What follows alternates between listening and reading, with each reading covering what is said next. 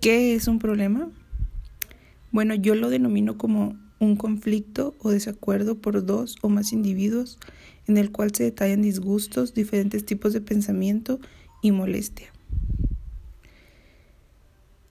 El vínculo de relaciones internacionales y el uso de las tecnologías, como lo son el smartphone y la computadora, ha sido de mucha ayuda ya que nos permite estar conectados y comunicados aún estando a una distancia muy larga.